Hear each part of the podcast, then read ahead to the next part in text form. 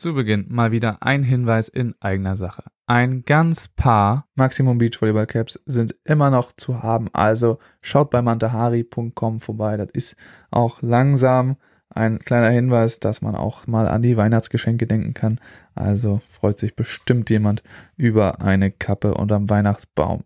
Wenn euch eine Cap zu teuer ist, dann schaut gerne mal bei PayPal vorbei und unterstützt mich da. Den Link zu beiden Dingen findet ihr in den Shownotes in der Beschreibung dieser Podcast-Folge. Außerdem könnt ihr mir gerne bei Instagram folgen. Maximum Beachvolleyball heißt der Account. Und überall, wo das geht, auch auf Folgen drücken, beispielsweise bei Spotify.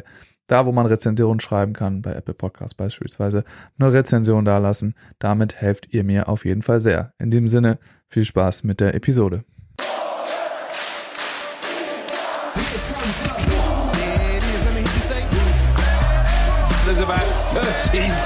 13,000 German fans in there, loving this atmosphere.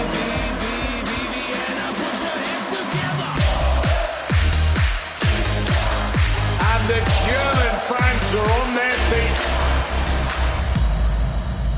Herzlich willkommen, liebe Beachvolleyball-Welt, zu dieser exklusiven Folge Maximum Beachvolleyball. Mein Name ist Max Behlen und ich befinde mich momentan in Sand, wie das vielleicht manche von euch schon mitbekommen haben. Was mache ich eigentlich hier? Ich mache gerade ein Praktikum an der anliegenden Schule für mein Studium und dabei gucke ich mir gleichzeitig noch an, was die Norweger hier alles so Schönes machen. Drei Wochen bin ich hier, die sind fast rum. Und zu diesem Anlass habe ich mir zwei Top-Volley-Experten rangeholt und das sind Hendrik Mohl und Matthias Bernsen, mit denen ich vorhin gesprochen habe. Dieses Intro nehme ich nachher auf.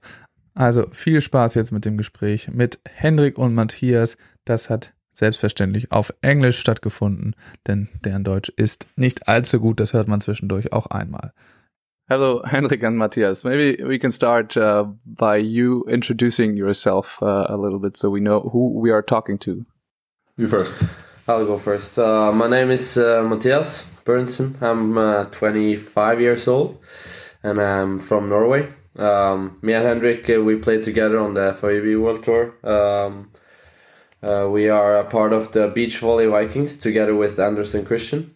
And um, so we are beach volleyball players. And then we have done this sport now for professionally for six years after graduating high school in 2015. Um, so yeah, that's me. And uh, my name is Hendrik Mol.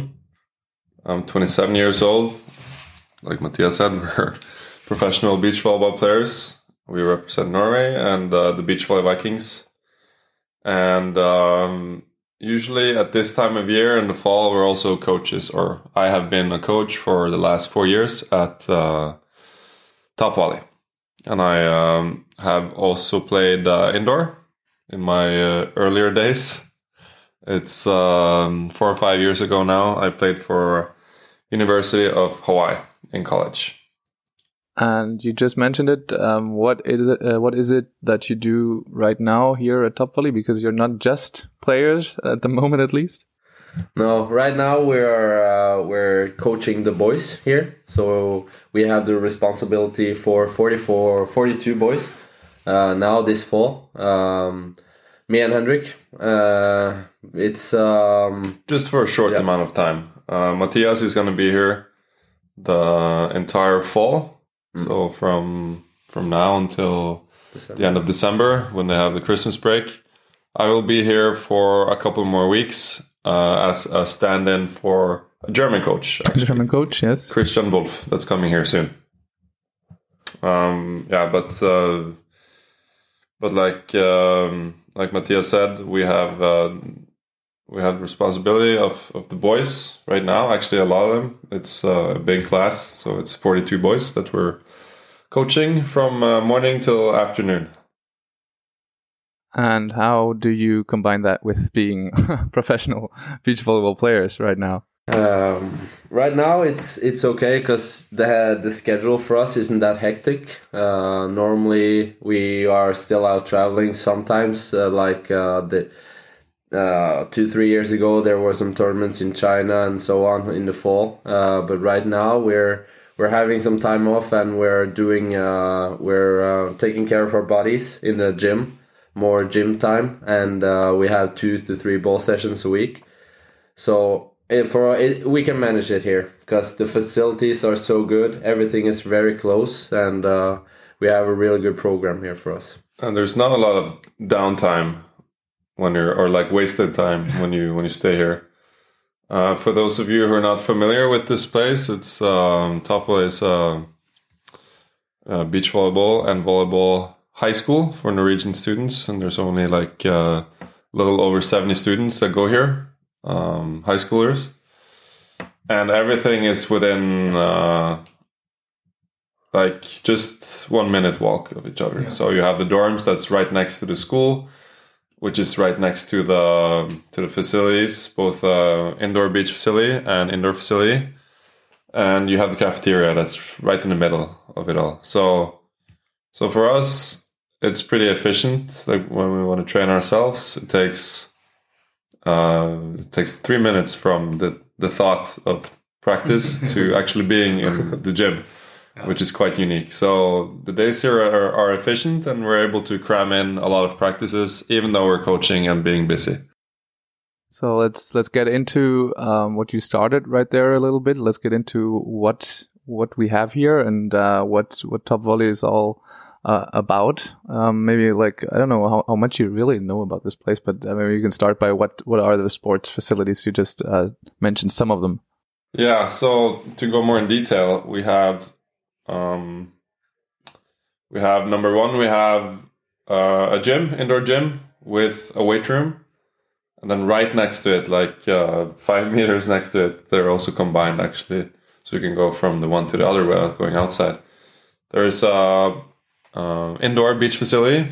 It's perhaps the nicest uh, nicest one in Northern Europe. It's not the biggest one, but the biggest one is in uh, Sweden but uh, I think this one is nicer. it's got uh, it's got a high roof. It's always warm, even though it gets oh, yeah. really cold here in uh, in winter. And uh, there's also a weight room attached to that one. So so far, two gyms and two weight rooms, and then there's a cafeteria, three dorms uh, for each one of the classes of students in Norwegian high school. There's uh, first, second, third grade, and then you have the school. And next to the school, there's four outside courts that we can use for a couple of months in the summer. Actually, it's pretty warm right now. It's September when we're recording this, and it's it's warm and nice outside. Uh, then also, we shouldn't forget uh, Suldal Bad. It's a huge uh, swimming pool facility, like a swimming park almost. Um, that's also on uh, on campus. And actually, there's a soccer field. Yeah. Do you ever use that for for, every, for uh, anything for any training?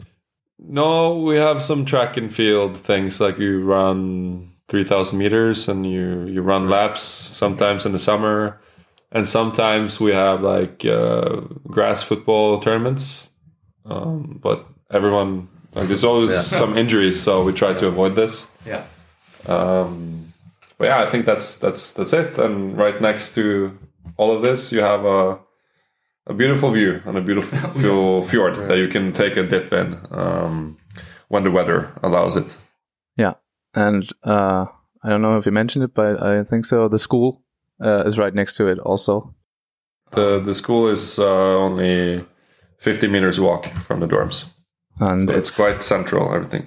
Yeah, and I don't know how it is in other uh, boarding schools or anything, but uh, this is this one is exclusively for the top volley students. Only only the top volley students goes yeah. there. Yeah. Yeah, so that's uh, I think a little bit special. Um, yeah, it's it's special in the term that you can, uh, as a student, you can get really individual help from your uh, professors in a lot of uh, in a lot of classes. For me, I took uh, physics and chemistry and maths, and we were only five or six students yeah. in these classes. So like the GPA or the the grades of this school is among the highest in uh, in Norway actually because of this. Yeah. Um, I don't know how much you know about this again, uh, but uh, maybe you can talk about the the history and how all this uh, started a little bit. Do you know the story, Matthias? I- I'm I do. Uh, Hendrik knows. I, think. do. I don't know. I know a bit, but I don't. I not. I don't know the whole story. It's funny actually because uh, my father was one of the the guys who started this. So, and like we had uh, beach tournaments before in in Stavanger. It was a huge, like a huge huge success and all these things. And the question came to okay, how do we recruit more players like the ones that are playing in Stavanger? And uh, my my father he was working in, in the federation at the time and they were brought this task. And then um, a few s- schools or like there was a few places around the country that was potential. And they they sent their um, resume so to say. Yeah. they sent their resume to to to see which would be the best one which would be eligible to to be the new top volley. There was always the name top volley, and uh, and uh, Sand, which is uh, here at the top volley. This is the town. It's called Sand. Was Which one kind of funny. yeah, it's the it's, it's, it's kind of it's kind of funny. Was one of the places that was um, um, uh, that searched for for doing this, and and the choice in the end came to Sand uh, because they had it's a wealthy municipality. It's among the wealthiest in Norway. Uh, they had this gym that not a lot of people used because it's not a big town, so there was a lot of vacant times in in the gym. And we had Øyvind Mavik, who's um, really great guy that could uh, run this place. So it started in 2004 with only um, one class of students, so only like 20, 30 students. And Øyvind was doing everything. he was a coach, he was a physical trainer, he was a teacher, and he was the director of Top Volley. And then we hired, they were able to hire more people as there were more students. And um, and uh, there were some upgrades made along the way like the beach gym was made in 2011 and uh, the dorms have been upgraded a couple of times. The school has been upgraded and and yeah uh, 17 years later we're here and topo is still pretty new. Like it's only made in 2004 but it's uh, yeah they come a long way since the start. A long way. And what was this, uh, especially the, the dorms, what was this before? I think the, the buildings have been standing here for quite some time, yeah, most of them. This was uh, what's known as Folkehøgskole in Norwegian. It's uh, Yeah, in German we say Volkshochschule, I think. okay. so people then, will, then will get it. Volks, Volkshochschule. Hochschule, yeah. Okay, good. So you have the same thing in Germany, then I Yeah. guess. And it's been here for a really long time, but in the late '90s they decided to shut it down. Um, so these buildings that we're looking at right now, they're actually um, they're old and really nice. They're actually from the either the late 1800s or early 1900s. So they've been here for a long, long time, and they're they're actually um, what you call in Norwegian verneverdige. So they're they're protected. You cannot Yeah. tear them down. Yeah. They uh, have to be um, refurbished if they're out of shape. And How does uh, the the the city or is it is Sande City Yeah. Sulva. It's town? It's a town. It's Yeah. a town, yeah. How does uh, the the town perceive Top Volley? Do they like uh, this is here? I think they really like it. I think it brings uh, youth to the to the city here in Sun. So I think they're really happy with uh, with the way Top Volley went and the way things are going now. I think they uh, yeah they invested a lot of money in this. So I think they're really happy about this concept. Yeah, it's also bringing some jobs, I guess, and then Yeah, a little bit of life in here. for sure. Um, you both uh, went here as students, I guess. Uh, do you remember the time? and uh, has much changed since since you went here?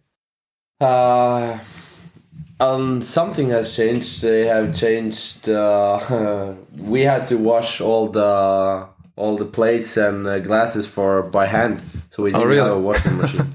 so we had to uh, do everything that ourselves. It took almost like two, two, two and a half hours every shift. So it took a lot of time. Um, and um, yeah, not much changed. Uh, Suldal Bad now. There, it wasn't here when I was here. Uh, so they're really, really fortunate the students that have this. And also the beach courts, uh, they're new. Um, for me, we had this really bad outdoor courts uh, for beach volleyball. The sand was. Was it this one No, that was it here? was. Uh, Yeah, that was one of them. There was um, and then there was a parking lot here, Yeah. just with. Uh, there was like a no- there was two um, soccer fields. So the, the grass field that's there now, Yeah. but then also a gravel field Okay. for soccer, and there was nothing there except from two two uh, beach volleyball courts all the way in the end with the uh, not- with so the bad. worst sand. yeah, like you hurt yourself when you're uh, when you um, dive. yeah digging the balls there. balls. So but uh, no, there's been there's been a lot of changes. Like it's it's if if I uh, if I when I left in 2013 and if I hadn't come back until now, I would see all these changes uh, yeah, that's true. uh, a lot better. But I've been here like almost every year since 2013, like either observing or my my brother Anders, he went to school here. We I would have some training here, so I've, I've seen it every year since 2013, and there's always been like a little improvement every year in something, and there's still improvements to be made with the dorms, uh, which is actually happening. But I'm guessing we're going to come uh, into the subject later. Uh, we are. Yeah, so I'm not going to spoil it. Uh, no, we're gonna get there later. Um, but do you only remember uh, good times here? For the you went here probably three years. Three years, normal yeah. normal amount. I went there two years. I went Two years? Three, yeah. Uh, was it all good that happened here to you? Yeah, well, it's ups and downs, Yeah. just like with with everything. You know, you have some periods that are harder, and you're injured, and if if you're injured, this is like a a shitty place to be because uh, you're looking at all the other students having fun practicing while you're working on your stuff, getting better. And well, those times are obvi- obviously hard, but for me, it's it's a lot of good memories. Um, sometimes also with school, it can get quite busy, especially if you're doing uh, natural sciences. It can be a lot of work, and you really have to go around the clock doing work. And if you had uh, if you had dinner duty, like Matthias uh, alluded to earlier, it's uh, the Takes a lot days the days are really long. Um, the dinner duties are uh, you have to um, there's three, three meals a day, and there's a group of students that each have their um, duties for either Breakfast. normal breakfast, uh, dinner, or evening dinner, like we call it. Yeah. And uh, yeah, back in the day, this could take a while. So. breakfast. uh, It took, it So took days a while. days could be long, and also in the in the winter days are really long here in Norway because there's not a lot of sunlight. It's really uh, dark here. Like it can winter. get it can get dark and, and cold, but uh, then it's really nice to go inside of the beach gym and just Yeah. uh, feel the warmth and, uh, and play some beach volleyball. So you want to go train?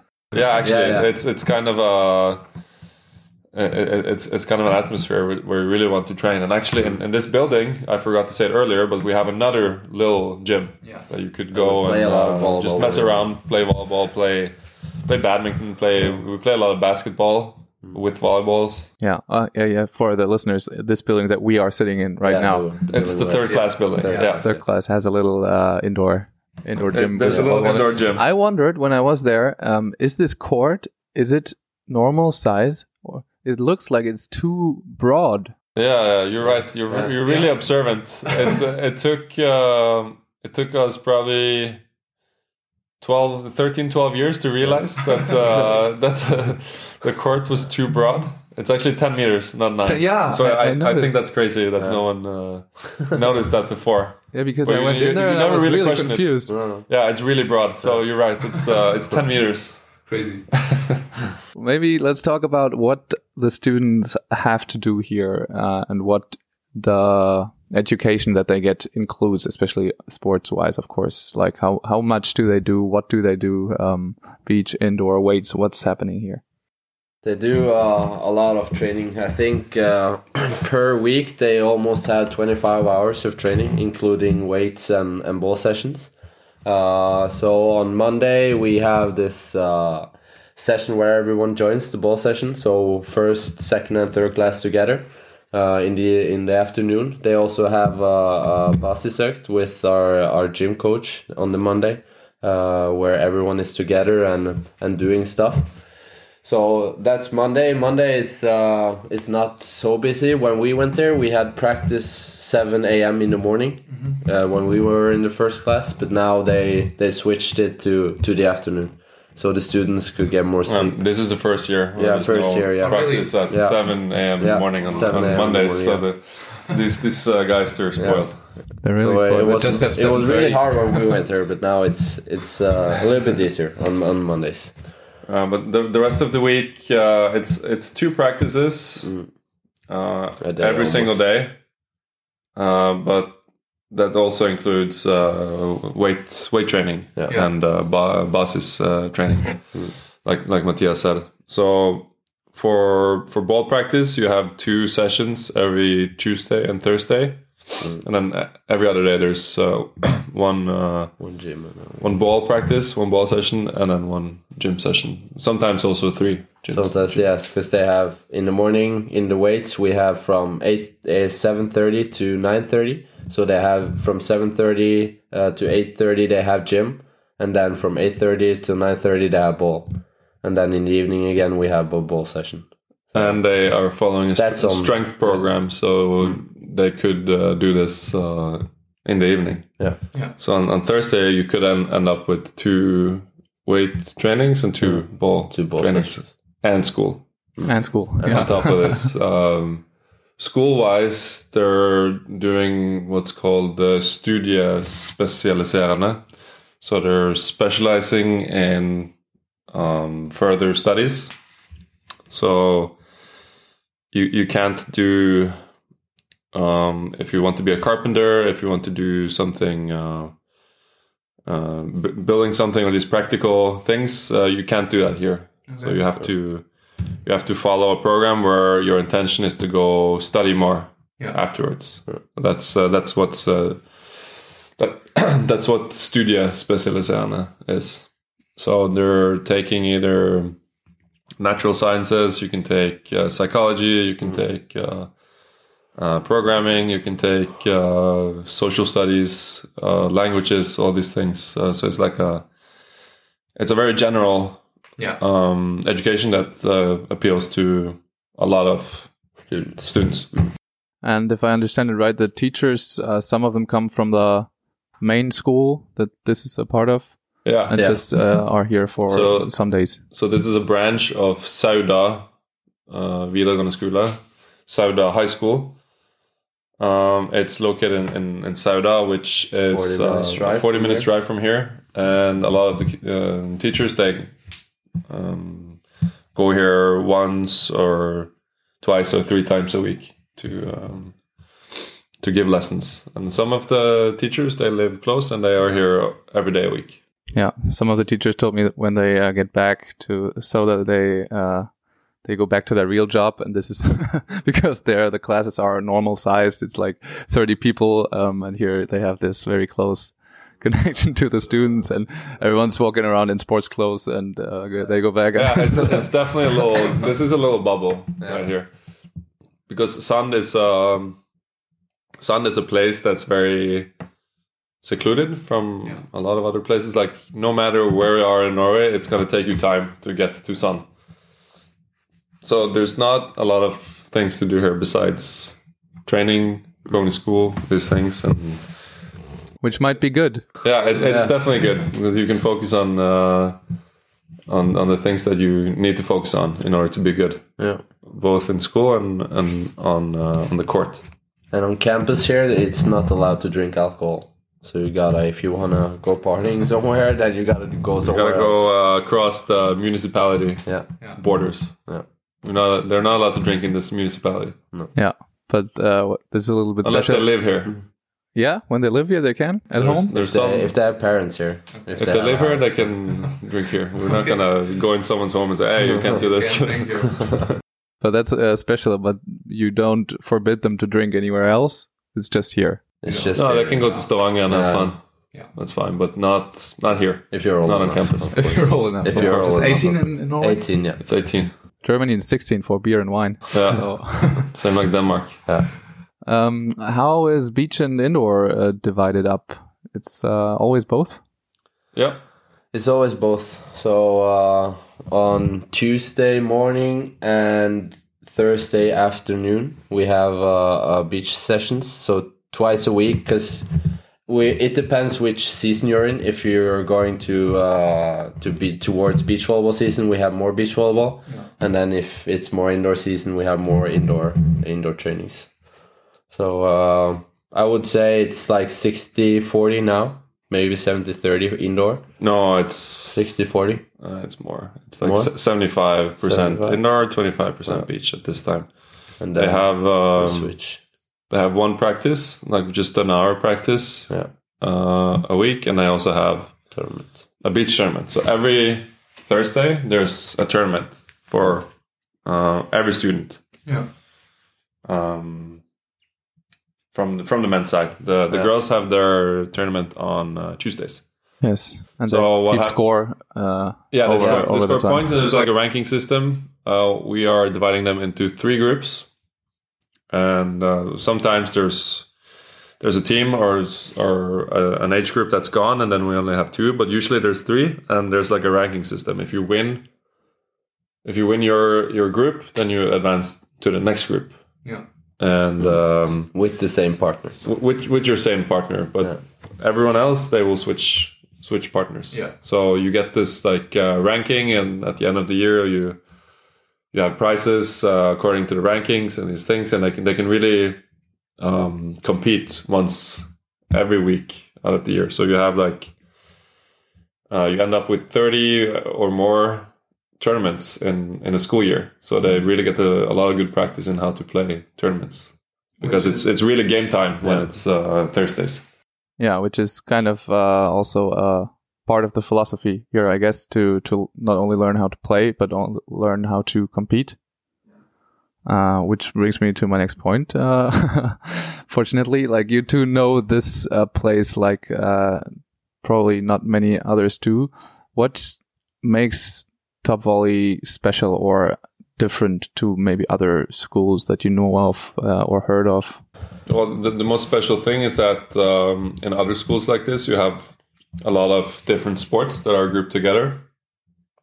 But here, you only have volleyball, really, and it's and it's also like we said, it's a tiny school. There's only seventy five or so students, so everyone um, they can get a good relation with uh, with each other, Yeah. both on the court and off the court.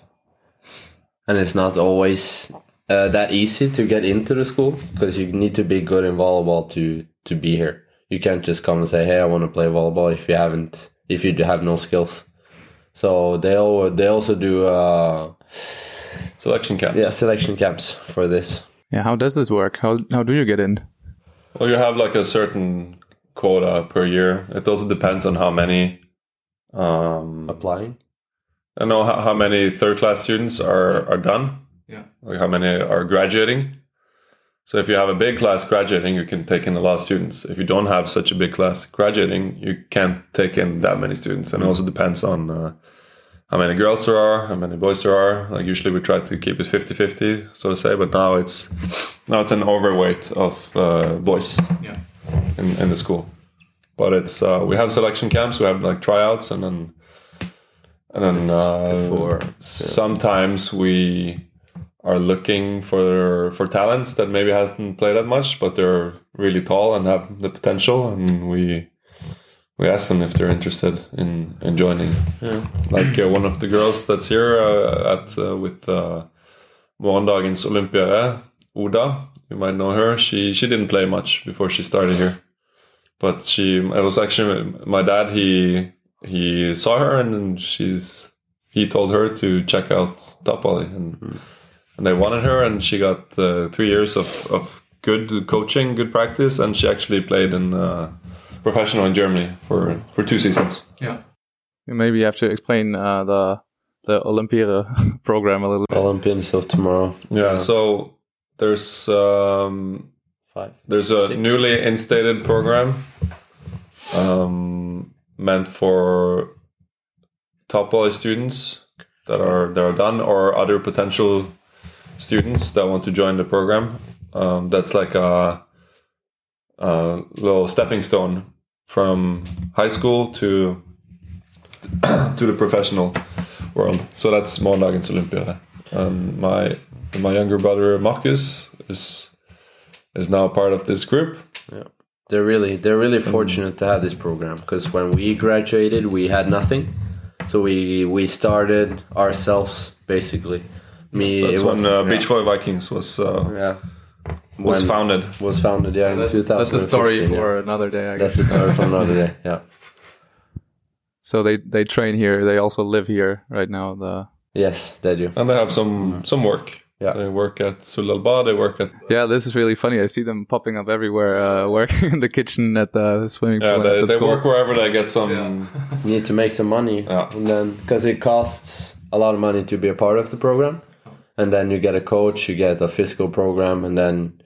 Uh, but you also gotta make make some money when there isn't tournaments around. and they're also they're also going on the training camps that, which we're, is that we are included going with to. the, Yeah, which is the payment. I that's, that's included in the package. Yeah. So they are gonna go With us. alongside with us to Tenerife, to Gandia, wherever we choose to have our uh, training camps. our training camps.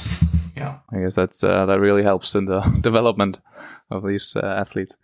Um, I heard when when Ivan gave me the presentation at the beginning that uh, at Top Volley it's not first and foremost about um, just becoming the best volleyball players or athletes or Olympians or whatever, but it's also about um, the people. How does this uh, work? How how do they focus on this much? Because also when when you start here, there's like a week of um, special finding out what's what's important here. I can't really uh, know how they really get to do this. Uh, we focus a lot on, on discipline, like showing up uh, timely, uh, having having the ri- right clothing for the right instances. Like you have you wear your top volley Sure. training gear for practices. Um, you all, you show up to school. You do what you're supposed to at school. You are uh, you show good eating habits in in the cafeteria. You help the the ladies who's who, who's working there. Like you do your part in order to make the whole um, the whole top volley work. You know, so we're not like there's always with the first class uh, students they're they're used to doing what they want or maybe they're a little bit spoiled from home and, and, and these things and part of the job uh, is to teach the, the first class students uh, to, is to teach them the way. And to do this is, uh, in order to do that you have to have a culture. And this culture has stayed the same since uh, since I was a student here. Um, since Matthias was a student here and those before me.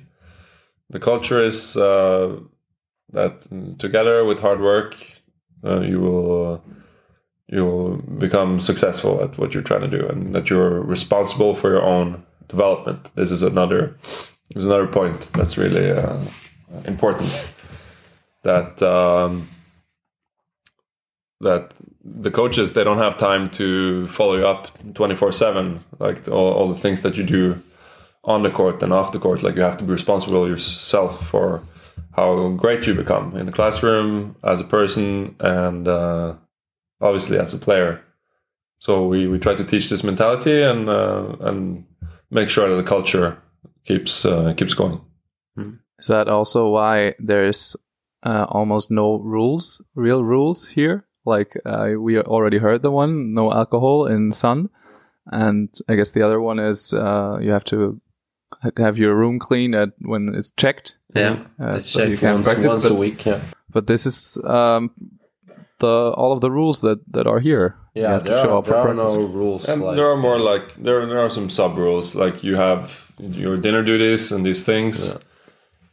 Um, you have to be quiet at a certain time so that your fellow students can sleep. But they they will understand this because everyone is going to get up early in the morning, so they don't have energy to to go crazy in the evening, anyways. But there isn't like a, a bedtime or or anything or anyone who checks on them. No, there's no one checking on them. That's that's that's true. I'm, I'm guessing that in other boarding schools you would have. Uh, people checking in. I'm guessing that too. Yeah. yeah, you have people to make sure that things are in are in order. Here we trust each other with that you're in your room and then you get enough sleep, you eat enough food.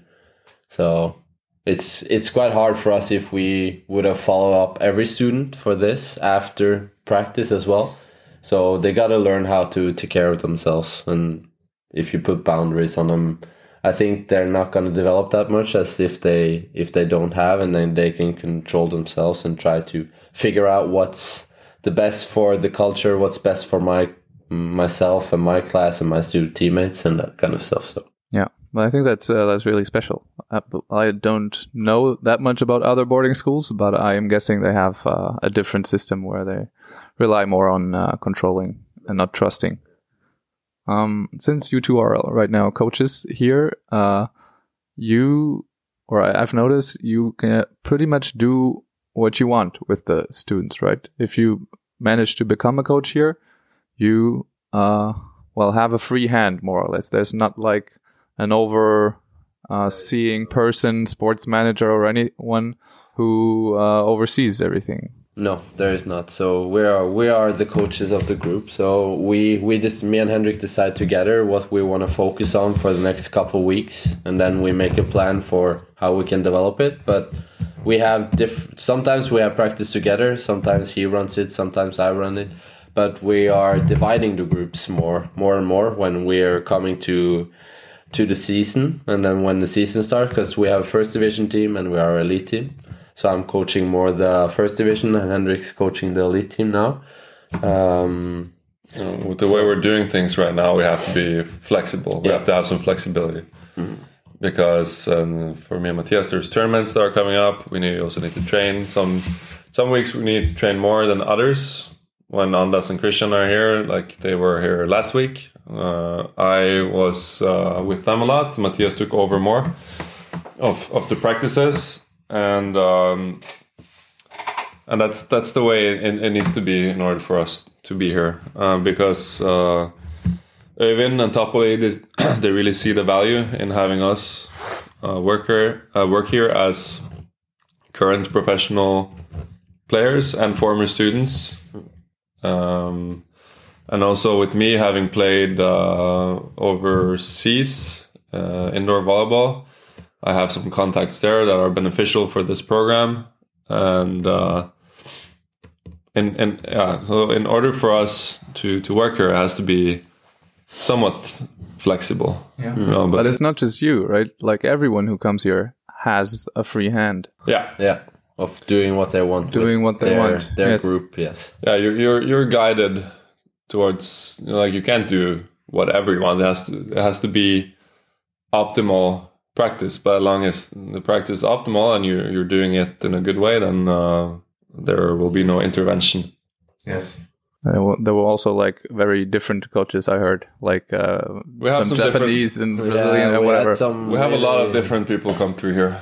We had uh, when I was there, there was a Serbian guy, and then uh, also a Japanese guy who was here. And when we were here, it was really strict. We got a yeah, it was uh, more of the Japanese coaching style where you had to be standing like this with your hands behind your back and listen and focus and see the coaches in the eye every time. And if you're standing like with your hands a little bit sloppy, or he would say, "Hey, stand up," and then yeah, it was it was uh, a little bit more strict than than it's now, but.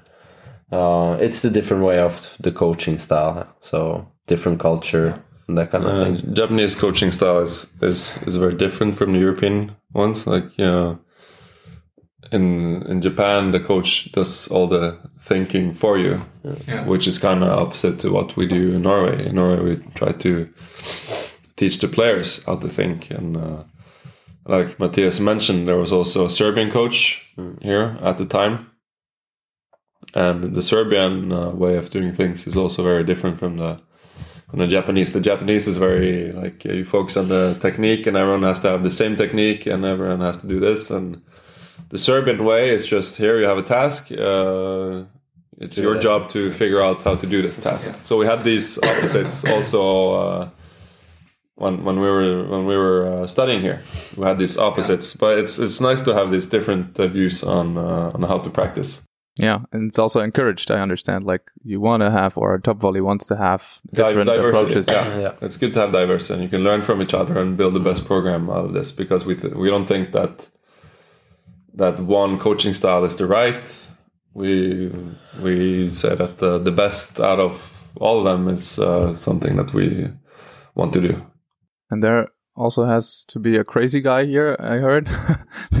Ivan told me he, he likes to have one crazy coach um, working here all the time. Yeah, I guess I uh, I didn't know, but uh, uh, it's it's nice to also have different personalities. Um, uh, did you say who's the crazy guy? This Oh no, I didn't ask. I have to. uh, I don't think there is so much crazy No. uh, crazy this year. Last year they had um, a Belgium coach, but uh, for the girls. But now I think it's okay. yeah. Not that many crazy people here now. No, uh, it's okay. I would, would I would have noticed. Um, okay, then we're there where you were before already. Uh, where is this going right now? What's happening to the dorms um, in the future?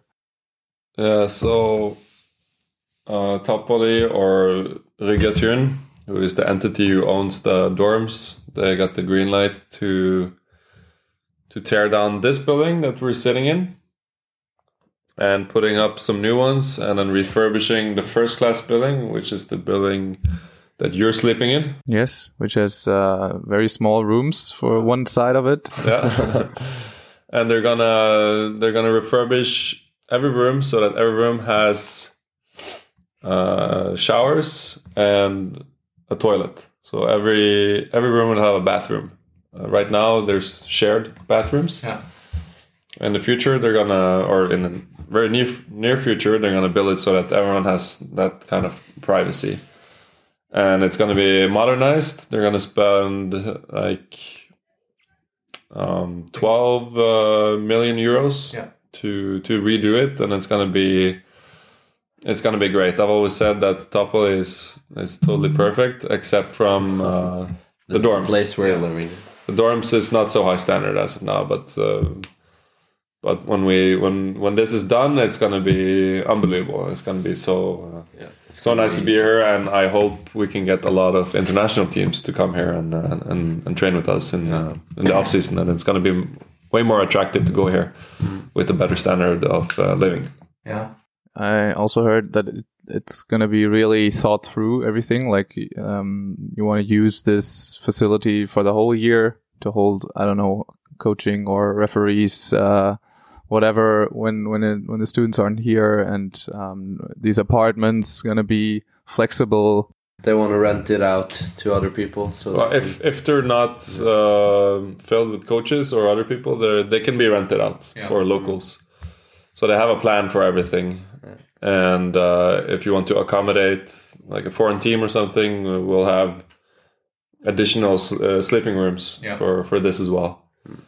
So I'm, really looking forward to this uh, next edition of Tapo, and I also think there's going to be room for more students because there's been a surge in the recruiting since uh, since uh, since us and Anders and Christian Beach Volleyball Vikings uh, this new era of Norwegian beach volleyball. There's been like a lot of more recruitments, and I think we're going to see uh, a bigger participation number in, in Norwegian volleyball. So it might be we might have to take in more students. Hmm. Um, And that's also the plan the to like take as many students as possible. Or is there a maximum capacity? the the plans is that we're really going to have all the best ones in ah, in Norway.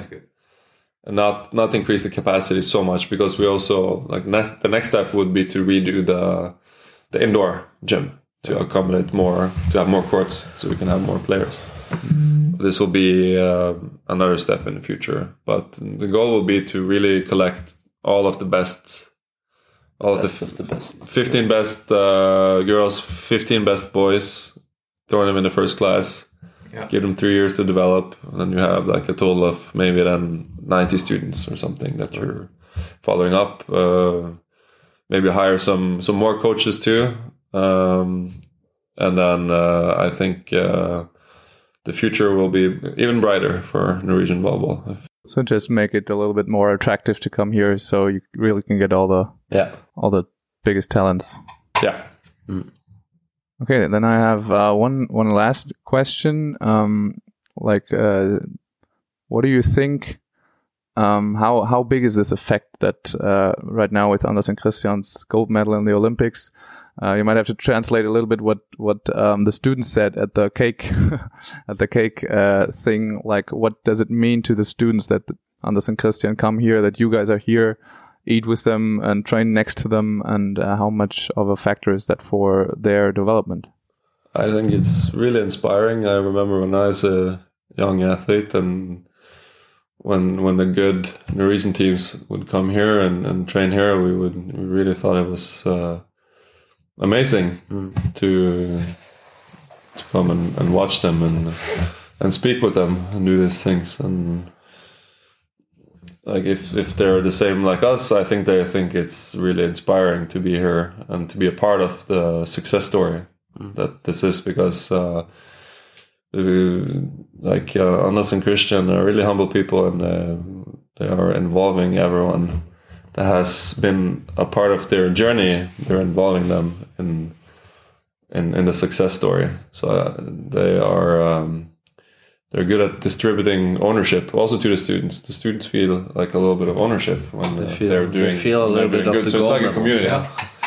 So they have a little part of the goal, and that's Yeah. also what Anders and Christian said. Like Yeah. the, the goal is also it's also yours, and it's also a part of the um, the staff that works at Rigatun, like the ladies who cook for us, and uh, it's also a part of the cleaners that work here, and again, you're all a part of this uh, we big success that we we're the spearhead of. That's what they said.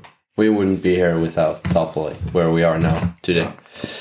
E- neither of us, neither me, Hendrik, Anders, Christian, we wouldn't be at the same level if uh, Top Volley didn't exist. So um, it's a really good school. Uh, we're really happy that that the school is in Norway and that we get to live three years here and develop as players. Uh, and the players, uh, or the students, they, it means a lot to them mm, that we're here. That Anders and Christians, especially, are here. Uh, like including, like Hendrik said, including them in in their in their journey, and then seeing everyone who is who is behind that gold medal. Even though Anders and Christian are the face forward, uh, we couldn't have done that without Top Volley and everything else.